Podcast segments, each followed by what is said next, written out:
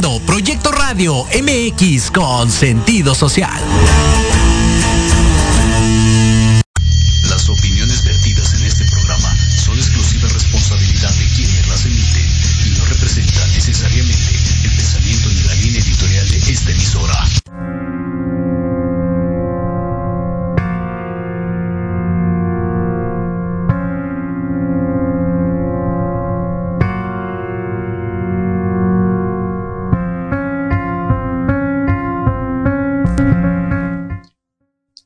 Queridos amigos, muy buenas noches o buenas tardes, según dependiendo de qué parte del mundo estén, porque este programa que se llama Mexicanos por el Mundo, pues obviamente se ve en todo el mundo. Bueno, hoy tengo una invitada a la que yo le tengo un muy especial cariño.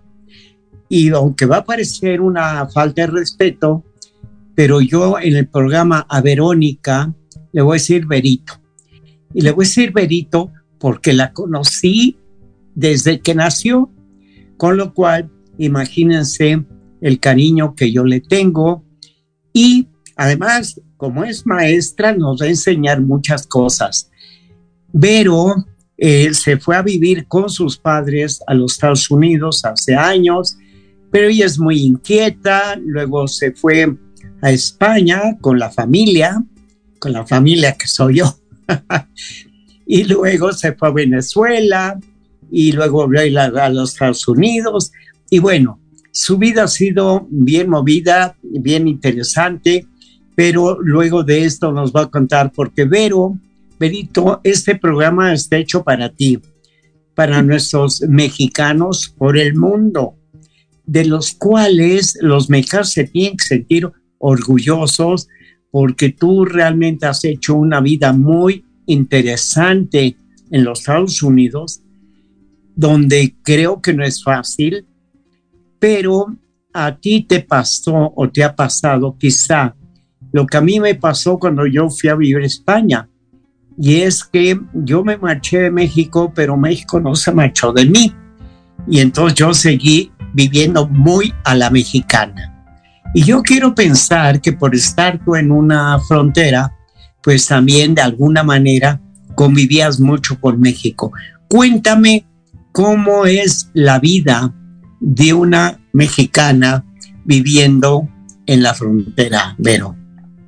Bienvenida en primer lugar. Hola, hola, tío querido.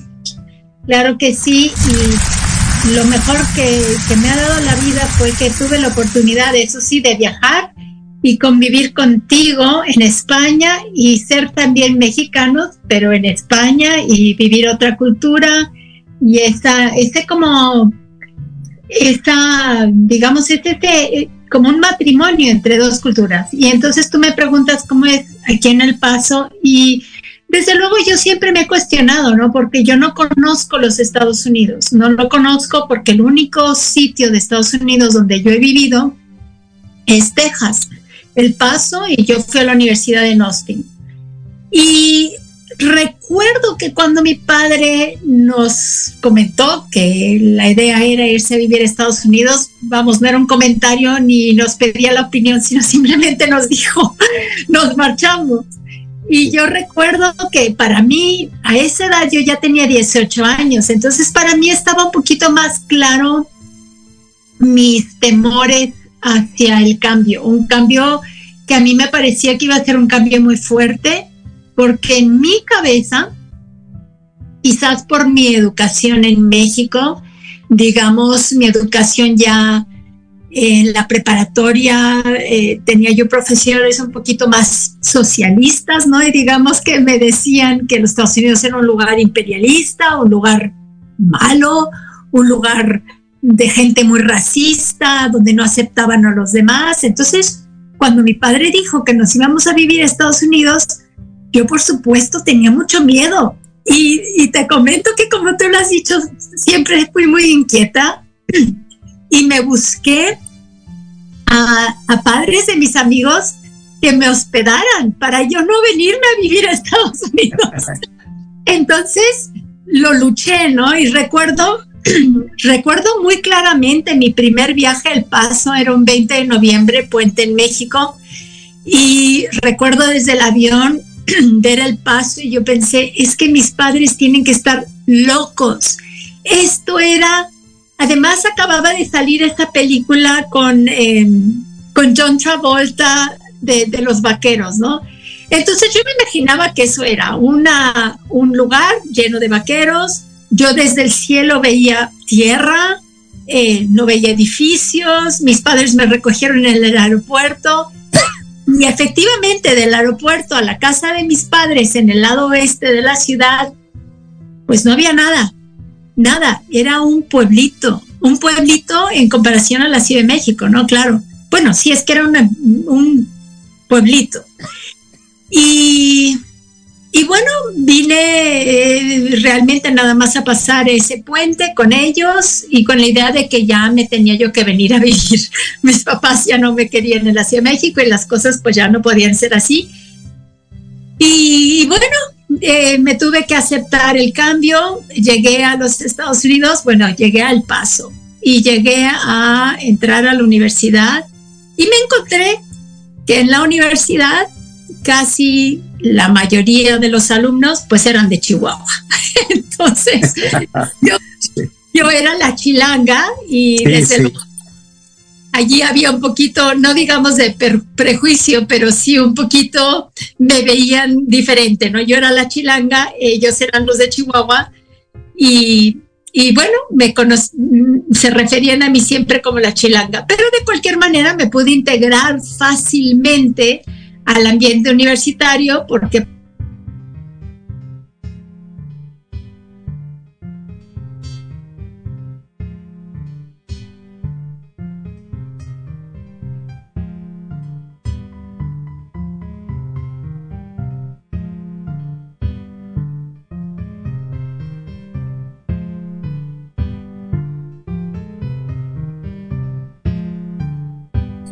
Y entonces aquí uno no es extranjero, no es diferente y, te aceptan fácilmente, ¿no? Pero tiene la ventaja de que los mexicanos que estamos aquí queremos vivir de una manera diferente, aunque no aceptamos al 100% lo diferente, ¿no? O sea, nos gusta tener lo nuestro.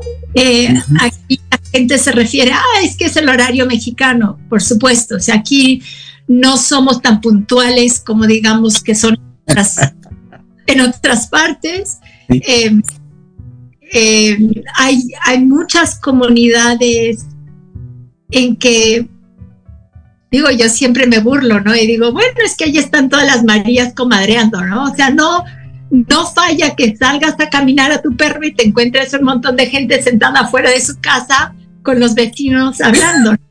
sí. ¿Qué, no es esperas de una ciudad en los Estados Unidos? Oye, pero eh, lo que es verdad es que tu mami es norteamericana o por lo menos nacida en los Estados Unidos y tú hablas el inglés como tu lengua madre, o sea, digo porque en una ocasión tú tuviste en alguna entrevista que hablar inglés y español y el entrevistador decía que no notaba tu diferencia de cuando hablabas en inglés a cuando hablabas en español. Creo que esto tiene que haber ayudado mucho. Sí, sí, sí, sí me ha ayudado. Ahora sí te, te, te, voy a contar que cuando yo me inscribí en la universidad aquí en Estados Unidos, no en El Paso, pero cuando me fui a Austin, en Austin, la consejera de la universidad sí me dijo que yo iba a tener dificultades, no porque no lo podía hablar, no lo podía yo escribir. El inglés yo lo escribía como el español, porque lo que sí es cierto es que la sintaxis del español es muy diferente, aunque tú puedas estar traduciendo. Y fíjate lo que todavía me pasa. El fin de semana estuve con unos amigos que yo sé que hablan español, pero no lo hablan quizá tan bien como yo, pero dentro de mi cabeza me costaba comunicarme porque yo estoy pensando en español y tengo que hacer esa traducción. Entonces, hay personas que lo notan, hay personas que notan que estoy haciendo la traducción. Hay, otras veces que no, depende creo de lo que estoy hablando, ¿no? Pero sí cuando yo empecé en la Universidad de Austin, tuve que ir a tutoría para escritura, eh, sobre todo para escritura, porque, y yo recuerdo que la tutora me decía eso, es que tú escribes con la sintaxis del español, que es muy diferente. Y entonces lo he tenido que aprender y uno, creo que siempre que uno se encuentra con un reto, un desafío, algo que no puedes hacer bien, como que te esfuerzas más en tratar de superarlo, ¿no? Que si lo tuvieras. Entonces, es algo que yo siempre, desde que empecé la universidad, he buscado cómo escribir mejor, no el español, el inglés. Y te digo que el inglés porque como yo fui a la universidad aquí, y todas las cosas que uno hace como profesional se hacen en el idioma inglés, eh, casi todo, ¿no? Entonces yo sabía que, que esa parte iba a ser muy importante. No importaba que yo pudiera hablar dos idiomas, importaba más que yo lo pudiera escribir. Y recuerdo cuando regresé de España y estaba yo viviendo aquí en El Paso buscando empleo, pues se me ocurrió, ah, yo puedo eh, hacer traducciones, ¿no? ¿Por qué no? Yo hablo español. Entonces recuerdo que llamé a un profesor de la universidad a, decirle qué tengo que hacer y ese profesor me dijo, ah, aquí todo el mundo puede hablar español, no nos interesa. Y yo decía, pero es que no todo el mundo habla español como yo. Y él me dijo, porque no queremos, no nos interesan las personas que hablan español como tú. Y es que como es frontera, hay una amalgama eh, em, y, a veces uno cree que porque habla español y lo habla muy bien y lo habla como la Ciudad de México y tiene una maestría, eso aquí no, aquí lo que querían es, bueno, nosotros necesitamos el que pueda hablar español, pero el que pueda hablar español como el de a pie, ¿no? Como el de pueblo, o sea, como... Sí, sí, el border, el border Spanish. Y allí sí estoy perdida, ¿no? Allí sí no sé ese español, entonces pues eso no era lo que interesaba. Pero en los últimos 30 años, que ya llevo aquí, bueno, llevo ya como 25, em, ha cambiado mucho porque eh, ha habido una migración ya no solamente del norte de México, de un cierto estrato, sino que ya hay más gente de la Ciudad de México, hay más gente de otros países de, de Sudamérica, de Chile, de Argentina, de Perú, de bolivianos, o sea, te encuentras gente de muchas partes de, lugares donde hablan español, ni de, venezolanos ni se diga, te los encuentras ya en todas partes. Em, entonces eso también ha hecho que, busquen más ya a aquellas personas que sí hablan ya un, español, digamos, más neutro, que, que, se pueda... Sí, sí, sí, más tropicalizado, como le, como le dicen, o sea, más adaptado. Quiero decirte que lo que a ti te pasa o te pasó, pues nos pasó a toda la familia en España. ¿Tú te acuerdas? Que el idioma español, Vero, es un idioma que hablamos muy parecido, pero no igual. No igual. O sea, que, mira, no te voy a decir que cambia de un país a otro, cambia de una colonia a otra. O sea, en Ciudad de México se habla distinto de una colonia a otra colonia. Ahora imagínate esto a nivel mundial, o sea, eh, en cual el español de España, fíjate que yo les cuento mucho un detalle muy simple.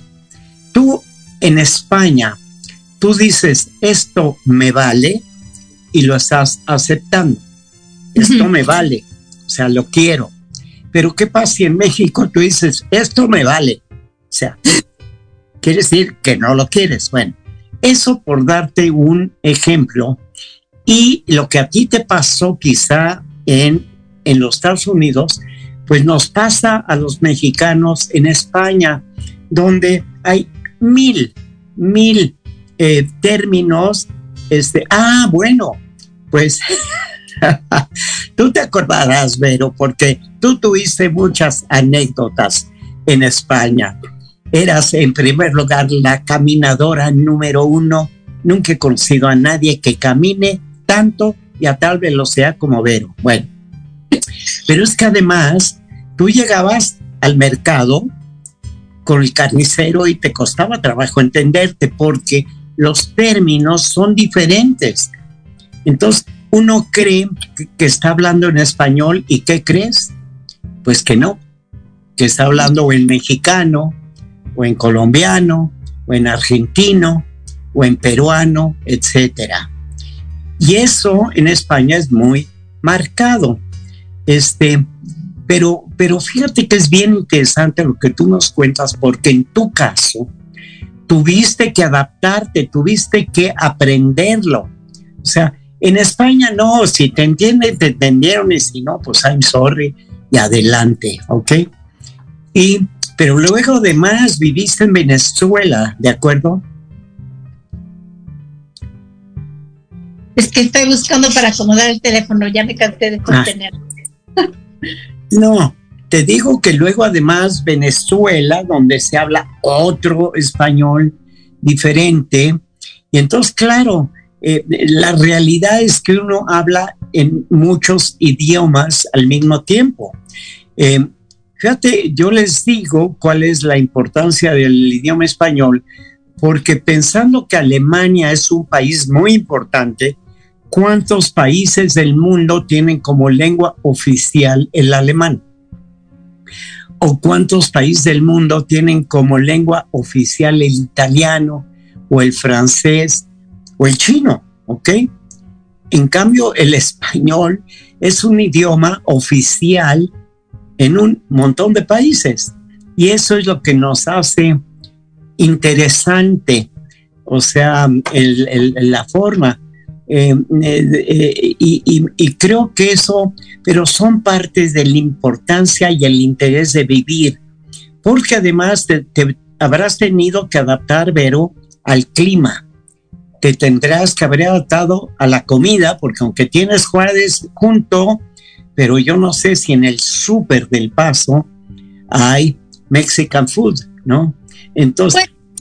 Eso también ha cambiado. Te voy a decir que hace, cuando vinieron a vivir aquí mis padres en 1982, eh, mi madre, que como tú has dicho, es nacida en Estados Unidos, pero su alma y su ser, y yo creo que ella en una vida anterior, entonces ella lo que le gusta es lo mexicano, ¿no? Y recuerdo que mi madre, pues al principio de vivir aquí, era ella la que lloraba porque no había bolillos, era ella la que lloraba porque no encontraba tomatillos, era, ella la que lloraba porque no había papaya, ese tipo de cosas. En la actualidad, digamos ya el, el mundo tan global, yo sé que probablemente uno encuentre una papaya en Rusia, vamos, o sea, ya hay cosas en los supermercados que puedes encontrar, ¿no? Y si no los encuentras en un supermercado local, los encuentras en Amazon. Entonces, eh, eso sí es una gran ventaja porque tu paladar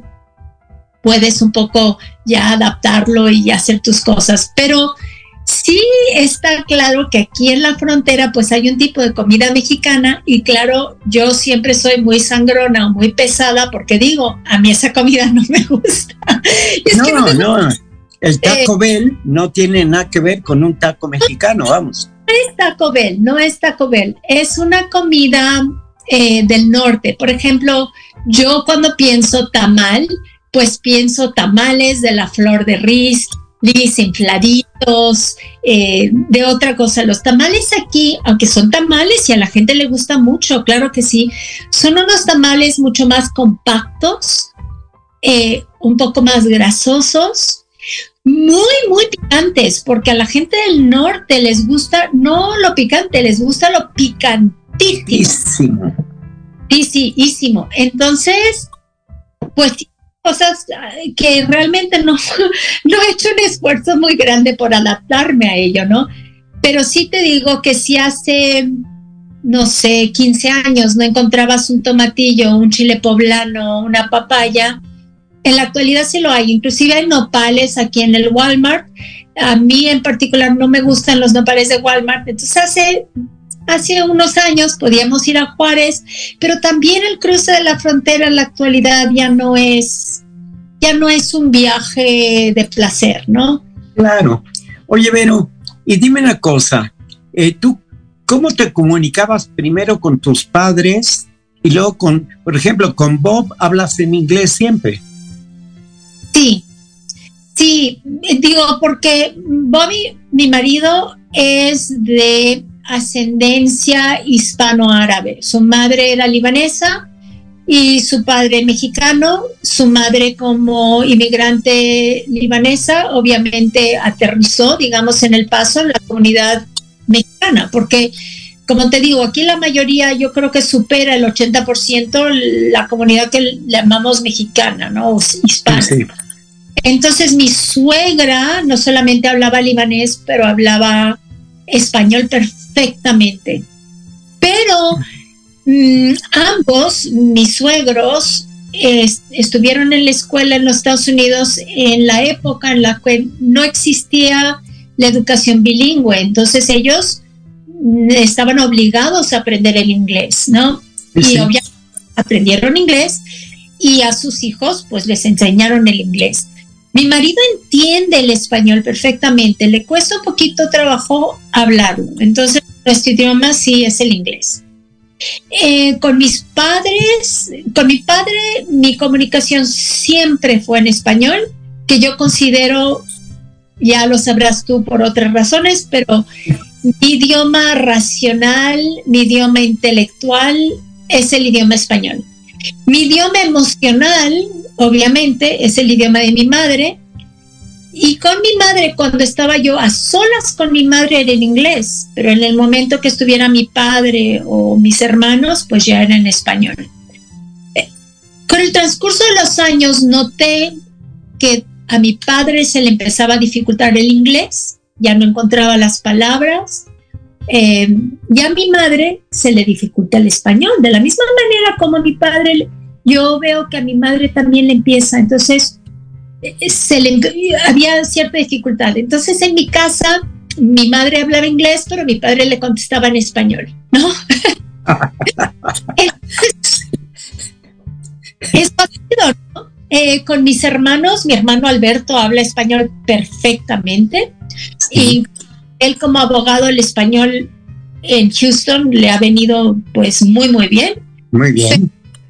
Hablamos en español. Mi hermana sí y yo definitivamente hablamos inglés y Cindy, que era la más pequeña y la que llegó a Estados Unidos, creo que todavía estaba ella en, secundaria. Eh, y claro, ha tenido menos educaciones en español que yo, ¿no? Porque yo, mi problema fue que cuando yo estaba en la Universidad de Austin, alguien me preguntó, me pidió que si podía yo traducir una palabra al español. Y al no poderla hacer de inmediato, yo como que me asusté un poco conmigo misma. Puede ser, ¿no? Y fue en ese momento en que yo decidí meterme a un curso de conversación en español. Obviamente no era para mí el curso, pero el profesor sí me dijo, yo lo que te recomiendo es que estudies literatura española, es lo que te va a ayudar a mantener tu idioma, tu cultura y a crecer más. Em, entonces sí, yo lo manejo, creo que de mis hermanos, bueno, no sé mi hermano Alberto, pero definitivamente lo manejo mejor que mi hermana. Y te digo, en casa era siempre ese ese, dual, ¿no? Pero eso solamente surgió aquí en Estados Unidos, porque en México yo siempre hablé con mi padre y con mi madre en español. No fue hasta que hacen que un poco ya empezó el inglés, más. No, maravilloso. Oye, es genial porque mira, al rato nos vamos a ir un corte, pero cuando regresemos del corte, Benito, te voy a contar una anécdota de tu madre fantástica que te va a encantar y vamos a hablar del viaje a Oaxaca de tu ah. papá y tu mamá. Es que las anécdotas, sabes que llegó tu madre a Oaxaca y se hizo de todo tipo de comida oaxaqueña, empezando por charpulines y por todo el mole de todos los colores, este, en fin, una maravilla. Bueno, él es que llegan a la frontera y le dicen, oiga, señora, ¿y esto qué? Ah, no, no, pues que venimos de Oaxaca y esta es uh, comida. Oiga, ¿está segura que usted no es de ninguna secta? Porque esto parece como para brujería. O sea, esa era de las anécdotas de tu madre de el, el, gusto por la comida mexicana. Y, era, y era genial. Bueno, y con tu padre me encantaba porque cada vez que hablaba yo con él y hablamos de lo que fuera, imagínate, oye, oye, es domingo, ¿qué, qué, qué te hizo Sharon hoy especial? Y los menús de tu madre, olvídate. Es que hoy nada más nos tocó faisán trufado con no sé qué y con no sé cuánto. Bueno, Berito, nos vamos a hacer un corte muy rápido. Mira, nos quedará un minuto no te muevas de donde estás, eh, o muévete si quieres, vete al baño y ven, pero regresamos en un momentito, ¿de acuerdo? y, este, y vamos a seguir pues con esto porque pues imagínate que si yo te conozco desde que naciste, pues tenemos mucho que, de qué hablar. ¿Te parece? Me parece, aquí estaré. Venga. Proyecto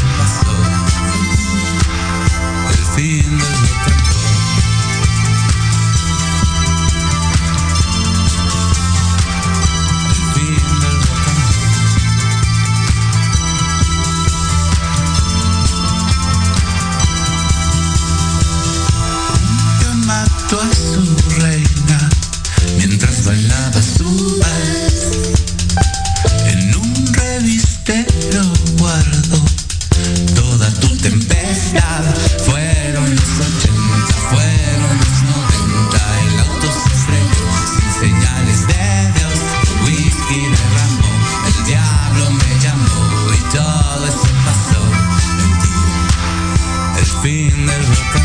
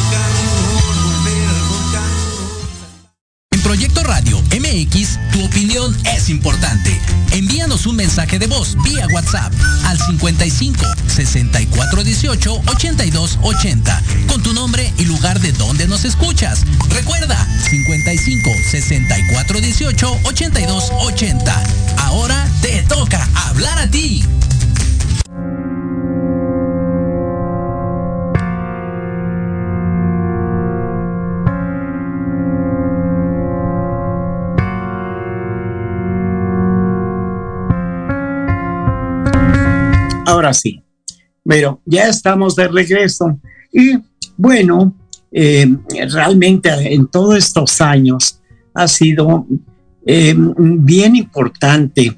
Fíjate que qué, qué, qué bonito. Te voy a decir algo que me tiene emocionado, porque no recuerdo la última vez que hablé contigo. Bueno, en serio, eh, no sé cuánto tiempo, pero ¿qué crees? Que el otro día me llamas y me abres un panorama fantástico de retomar a nuestra familia, que es bastante pequeña, tú lo sabes. Eh, eh, eh, tu padre, bueno, que quieres, era mi consejero y era desde niños, porque tu padre me llevaba siete años, con lo cual imagínate que siempre fue mi tutor, ¿ok? Pero fue mi tutor hasta el último día, o sea, no te creas que antes cambió demasiado, ¿eh? Y este, y siempre ponía el dedo y decía así. Y bueno, pero ese era tu papá. Ahora cuéntame, Vero, ya tu desarrollo como maestra, ¿cómo ha sido? Pues no, te voy a decir que no es algo que yo elegí, digamos, porque yo dijera que tuviera una vocación por pedagogía. En realidad, eh, eh, pues yo no puedo contar las cosas sin conectarlas a otras, pero yo conocí a Bobby eh, porque yo estaba nadando, ¿no? Entonces lo conocí en la piscina. Y empezamos a salir y yo en aquel entonces estaba estudiando para entrar a la escuela de derecho, porque mi padre era abogado y él siempre decía que quizás eso era lo que más me convenía. Y bueno, pues yo por seguir sus buenos consejos, pero mi novio en aquel entonces me dijo, mira, si tú te marchas del paso para ir a estudiar a la escuela de derecho, conmigo no cuentes, porque yo no voy a tener relación a larga distancia eh, y, y pues, pues no, no me entonces yo decidí entonces hacer un, una maestría en administración de empresas y saqué mi maestría, lo cual aquí en El Paso una administración de, de una maestría en administración de empresas era muy bueno porque en aquel entonces estaban las maquilas, había una relación de negocios entre los pa dos países, eh, mejor que ahora. Y entonces estaba yo en eso, me casé, eh, la compañía para la que trabajaba era una compañía de relojes y tristemente yo me saqué de mi empleo, es decir, yo le comenté a mi jefe, le dije, sabes que en vez de hacer los relojes aquí en Juárez con todos estos problemas, ¿por qué no los hacemos en China? Y él me dijo, sí, claro, pues si tú me dices cómo, a ver, tú búscalo y yo te sigo. Entonces yo me puse a, a buscarlo, encontré me fui a China, llevé los relojes a China, todo esto. Entonces, claro, mi jefe, oh, sí, claro, esto es una maravilla. Y movimos la producción de Juárez a China. Y además China. que producíamos eh, en, en, China lo podíamos producir 10 veces más. Más. Mejor. Y entonces, claro, a mi jefe le encantó eso hasta el momento que él dijo, ah, pues ya que no tengo nada que hacer en Juárez, yo me quiero ir a Nueva York y me dijo, lo ideal sería que tú te fueras a vivir a China tres meses y si quieres, pues regresas a América. Pero yo me acababa de casar y cuando eso surgió, yo ya estaba embarazada y pues no, de ninguna manera no era tampoco mi plan. Entonces, pues allí fue donde yo tuve que hacer un cambio grande porque a pesar de que hice varias entrevistas mientras estaba embarazada con Marco Antonio, conseguí un trabajo poco después de que nació Marco Antonio, pero Marco creo que tenía semanas de haber nacido y lo iba a tener yo que dejar en una guardería. Y la verdad que no, no se me dio eso. Así es, abandoné ese camino, pero eh, en ese momento también mi marido decidió dejar el trabajo donde él trabajaba para empezar su propia compañía de ingeniería. Y él estaba trabajando de casa, pero pues obviamente el dinero no estaba entrando igual. Entonces pues yo dije, bueno, a lo mejor lo que debería yo hacer es ser maestra, ¿no? Es algo que creo que es un trabajo que puedo conseguir rápidamente, fácilmente y además tendré los mismos días libres con mi hijo. Y fue por esa razón por la cual yo entré al mundo de la educación. Y en aquel entonces, yo recuerdo, le dije a mi padre, bueno, lo voy a hacer unos cinco años y luego ya retomaré, retomaré aquello, ¿no? ¿Cómo no? A los cinco años, eh, mi, hijo ya tenía seis, ¿no? O sea, no era, no era, y aquí sigo, ¿no? Después de 20, este es mi vigésimo segundo año como maestra, estoy ya lista para el retiro, no necesariamente retirarme del mundo del trabajo, pero el mundo de la educación, no sé en el resto del mundo, pero en Estados Unidos ha dado un cambio tan grande y después de la pandemia el cambio ha sido aún mayor a nivel social. Sí, eh, sí la enseñanza a distancia, etcétera, o sea, cambia todo. Fíjate, Berito, cómo ha cambiado la educación, yo no sé en Estados Unidos, pero actualmente con los sistemas electrónicos, imagínate el iPad. Un niño de tercero de primaria sabe mucho más sobre cualquier cosa que el maestro porque está en el iPad, ¿ok? Momentito. Entonces, eh, eso ha hecho que el, niño se, se interese menos en lo que dice el maestro. ¿O tú qué opinas? Cuéntame. Podría ser, desafortunadamente, yo lo que veo que nuestros alumnos están completamente absorbidos en el TikTok, en los YouTubers, en las cosas de redes sociales, pero no no exploran sus intereses. Es más, los niños de la actualidad tristemente no tienen intereses, no tienen pasiones, no tienen no se cuestionan nada. Los veo cada vez menos interesados en las cosas del mundo, ¿no? Si, si yo empecé a enseñar hace 20 años, mis alumnos, en aquel entonces yo tenía, empecé a enseñar a niños de segundo año. Y yo me burlaba porque los niños de segundo año, de lo único que querían saber eran de los dinosaurios. Pero eso sí, se sabían todos los dinosaurios, todas las clasificaciones, todas las cualidades, todo de los dinosaurios, leían libros de dinosaurios, armaban dinosaurios, vivían dinosaurios. Más tarde empecé a ver el cambio en que a lo mejor lo estaban eh, metidos en todo lo que tenía que ser con deportistas y basquetbolistas y beisbolistas y futbolistas.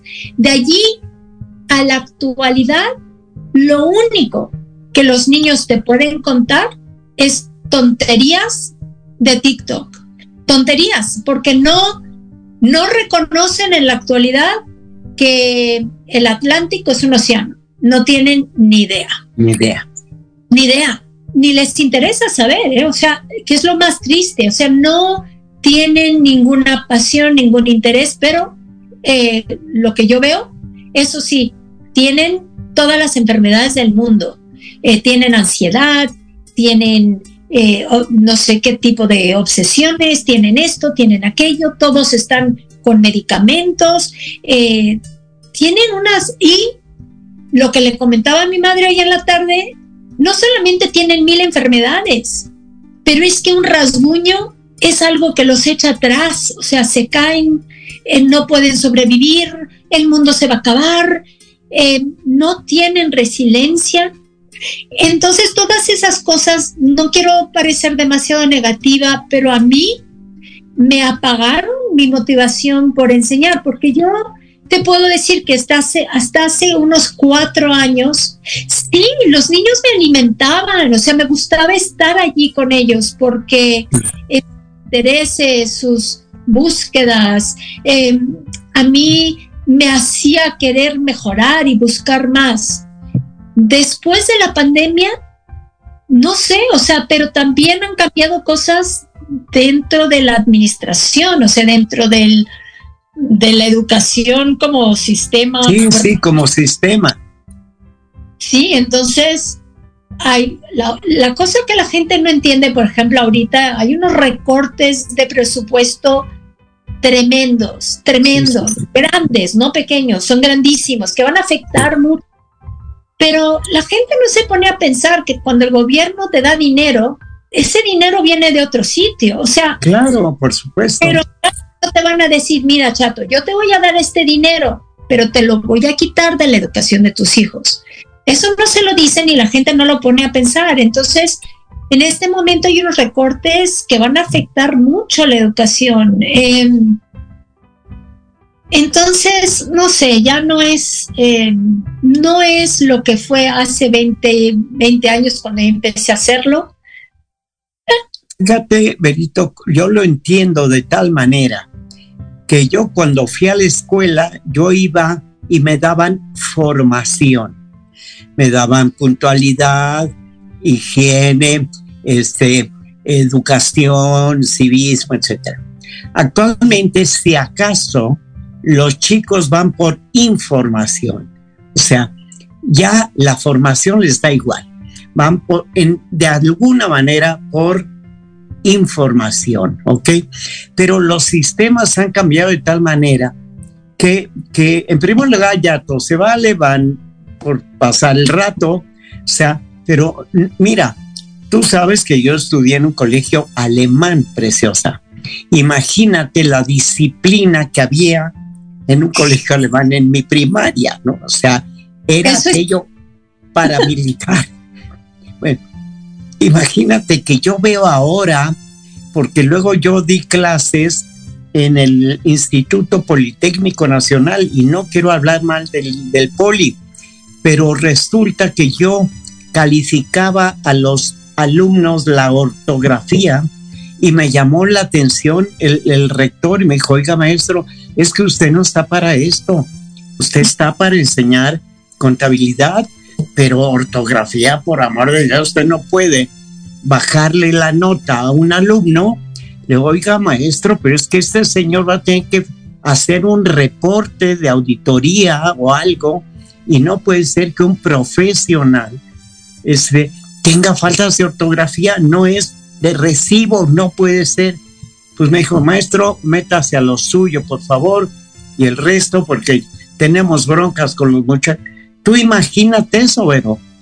No, es que así es en la actualidad. Mira, eh, no sé, ya para, eso ya sería entrar en otras cosas, pero es muy triste, es muy triste. Yo creo que hay un, eh, no quiero ser conspira, conspiracional, sí. pero definitivamente debe de haber algo con una intención o, o, quizás no es la intención, o sea, digamos que con los medios de comunicación, con la tecnología que tenemos en la actualidad, podríamos decir que la ortografía es irrelevante porque tienes un spell checker en tu computadora, ¿no?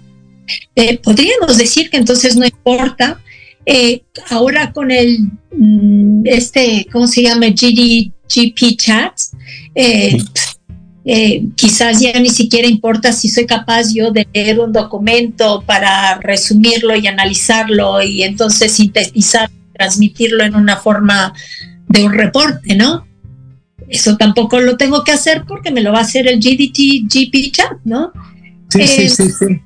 Entonces, quizás la cuestión es que tenemos que, que cambiar qué es lo que estamos haciendo en las escuelas, cuál es nuestro objetivo, o sea, realmente necesita el alumno ortografía, realmente necesita álgebra, necesita esto y quizás tendremos que hacer un cambio. Yo pienso que eso es necesario, pero lo que veo es que ese cambio no viene, pero lo que están haciendo es no, no están educando a nuestros alumnos para tener la capacidad de que, ok, si voy a usar el GDP Chat, ¿cómo lo utilizo a mi beneficio para crear algo mejor? ¿No?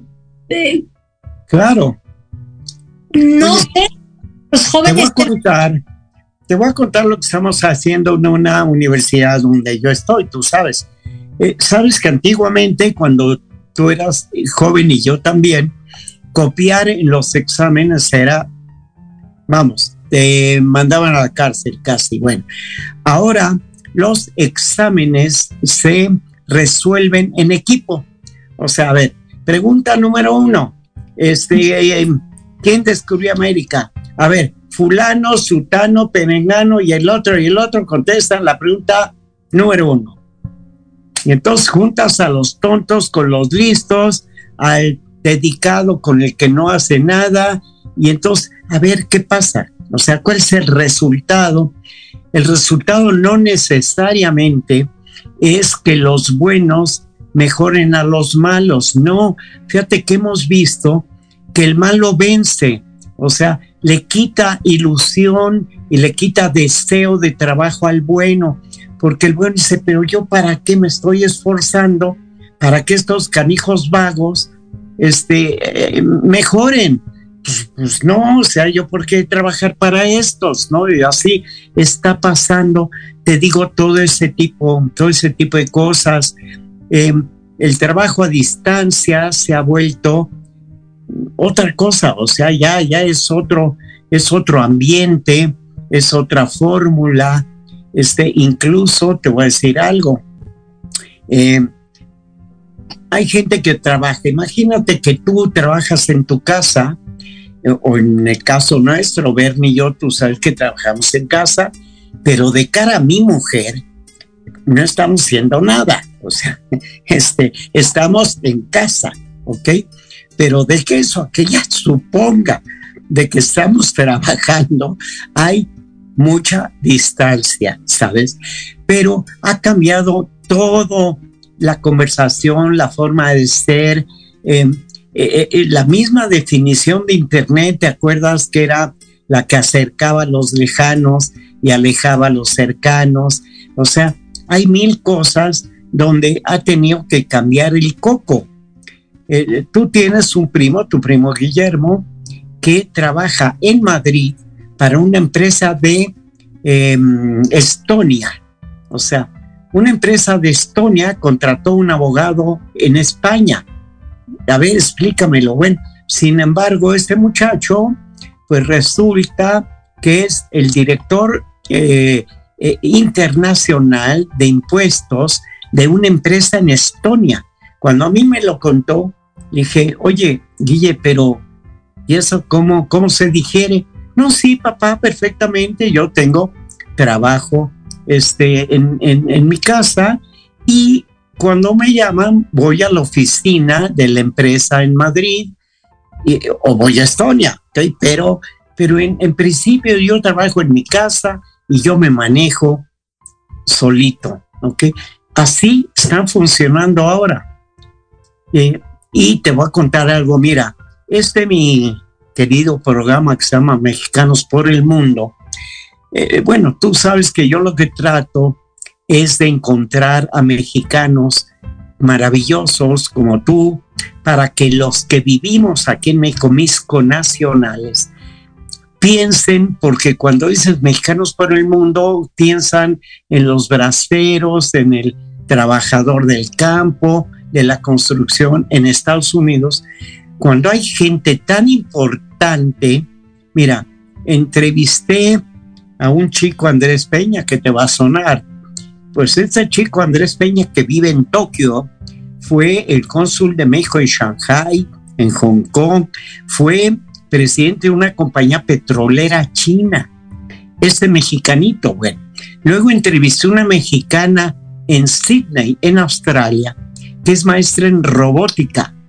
Y sabes que los algoritmos que tú utilizas para el Waze, por ejemplo, los hace una mexicana en Sydney. O sea, me encanta, o sea, esto a mí, ah, y a ti y a Bob les debe encantar una de mis últimas eh, charlas fue con una mexicana en Australia que recorrió 15 mil kilómetros en bicicleta.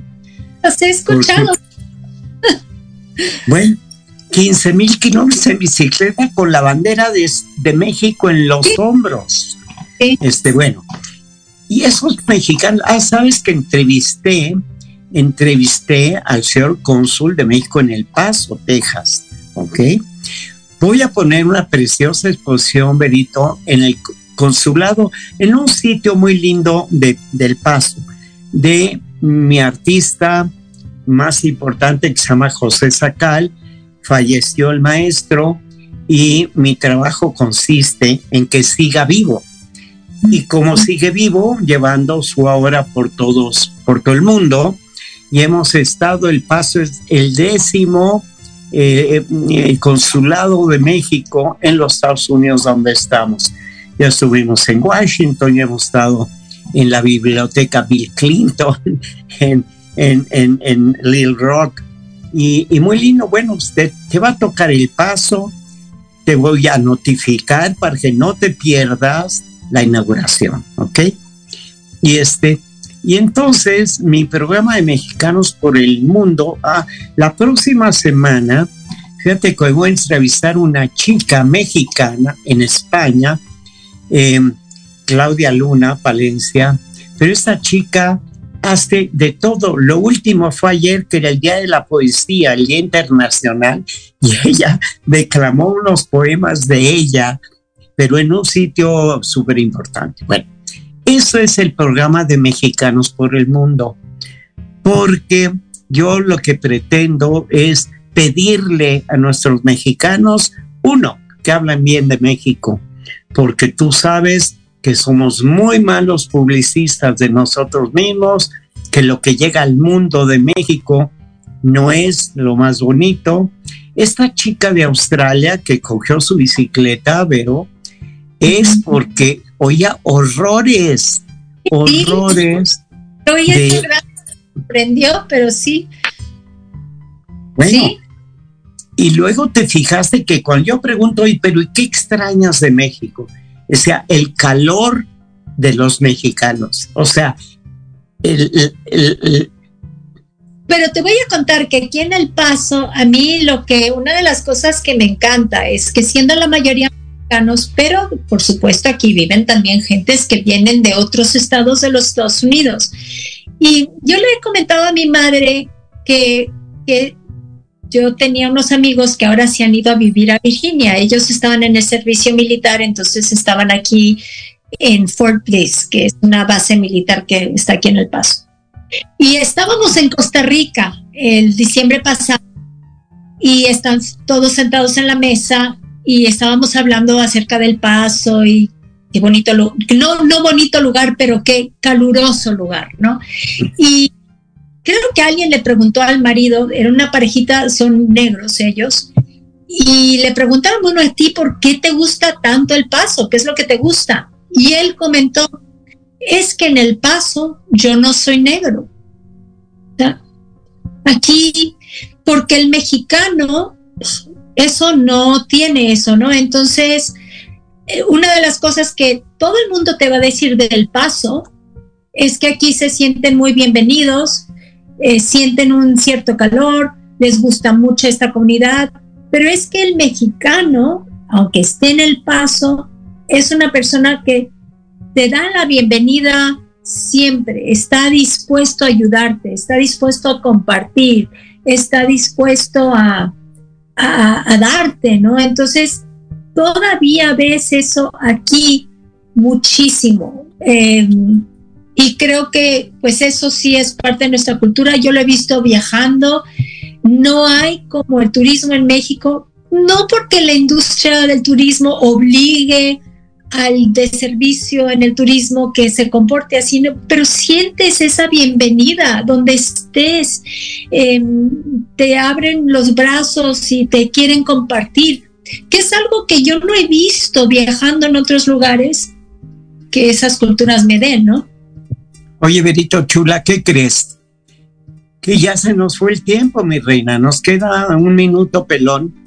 Y entonces, bueno, que sepas que ha sido un verdadero placer el reencontrarme contigo, que no va a ser la última vez, que charlemos, que le digas a tu madre y a tus hermanos que los queremos mucho y que, Berito, nos encontraremos nuevamente eh, pronto, vas a ver y agradecerte que hayas aceptado venir a charlar conmigo y que ha sido muy bonito. Pues lo pasé estupendamente.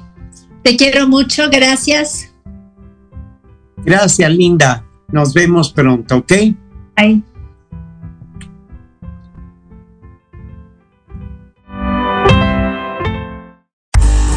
Escuchando Proyecto Radio MX con sentido social.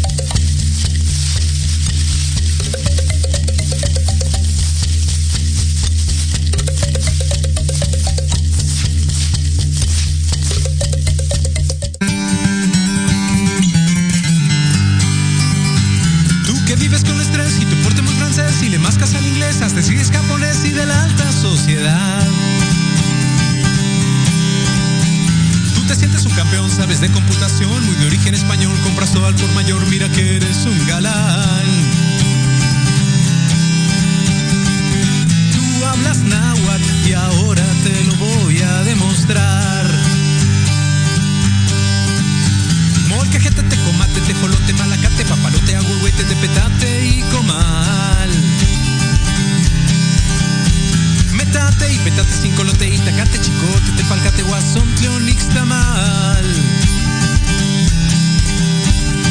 Guate, amate, pizcata, meme, temazcal. Empacho, pepenar, mecate, mecapal, meme, la mezquita, el pachichi y tamal. Tianguis, copato, callo, cuchitán, olote, ameyales, quites, más mazatlán.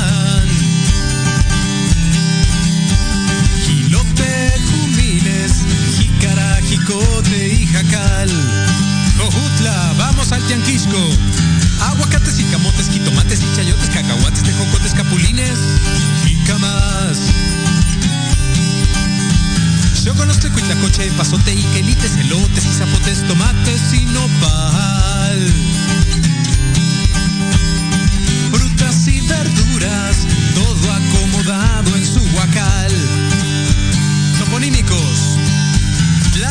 Metepec, Xochimilco, Tepoztlán, Calacuaya, Huastepec, Texcoco, Cuautitlán. Mixco, Acuatepec, Tlalpa, Coyoacán, Coacalco, Tuxtepec, Huehuetoca, Pantitlán. Jalisco, Tlaxcala, Oaxaca, Zacatecas, Michoacán.